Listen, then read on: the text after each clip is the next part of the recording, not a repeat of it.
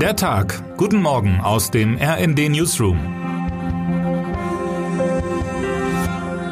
Es ist Samstag, der 7. Mai. Strom kommt aus der Steckdose. Wir verwöhnten Mitteleuropäer mussten über Jahrzehnte eigentlich nicht viel mehr über unsere Energieversorgung wissen. Doch dann wurde erst die Energiewende ein Thema.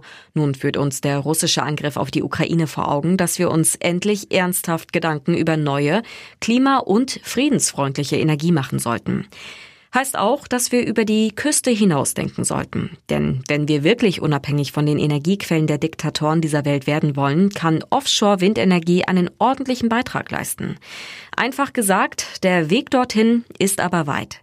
Frank Thomas Wenzel hat sich auf dem Meer umgesehen und gleichermaßen festgestellt, wie es klappen könnte und woran es noch hakt. Deutschland hinkt seinen Ausbauzielen der Offshore-Kapazitäten weit hinterher. Das liegt an langen Genehmigungsverfahren für die riesigen Rotoren über dem Meer und dem noch komplizierteren Ausbau der Netze an Land. Abgesehen vom Klimaschutz würde der schnellere Umstieg auf erneuerbare Energien auch Kriegstreibern wie Wladimir Putin ernsthaft wehtun. Seine Armee finanziert der Despot weiterhin mit dem Geld, das Russland für seine Rohstoffe erhält. Ob die bisherigen Sanktionen des Westens wirklich Wirkung zeigen, ist nicht auf den ersten Blick zu erkennen. Unser Moskau-Korrespondent Paul Katzenberger berichtet, dass der Rubel sich im Vergleich zu den ersten Kriegstagen wieder erholt hat. Doch mittelfristig schwebt das Damoklesschwert einer schwindenden westlichen Nachfrage nach russischen Energieimporten über dem Rubel. Russland sucht allerdings schon nach neuen Abnehmern seiner Rohstoffe, in China und Indien zum Beispiel. Doch das ist nicht so einfach. Der Kreml steht vor dem Problem, potenzielle neue Bezieher oft nicht sofort beliefern zu können. Für Erdgas sind etwa Pipelines notwendig, die es in Richtung Fernost bislang praktisch nicht gibt. Wir erinnern uns, nicht nur unser eigener Offshore-Ausbau braucht Zeit, auch das Verlegen von Gasröhren kann dauern. Termine des Tages.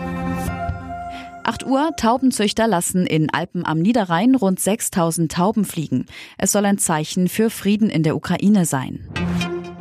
Und unter dem Motto Global Marijuana March 2022 gibt es in vielen deutschen Städten Demonstrationen für eine zügige Legalisierung von Cannabis. Wer heute wichtig wird. Frankreichs wiedergewählter Präsident Emmanuel Macron wird offiziell in seine zweite Amtszeit eingeführt. Der Liberale hatte sich bei der Stichwahl um das höchste Staatsamt vor zwei Wochen gegen die rechtsnationale EU-Kritikerin Marine Le Pen durchgesetzt. Macron ist seit 2017 französischer Präsident. Seine neue Amtszeit geht bis 2027. Bei der Einführungsfeier wird Macron auch eine Rede halten.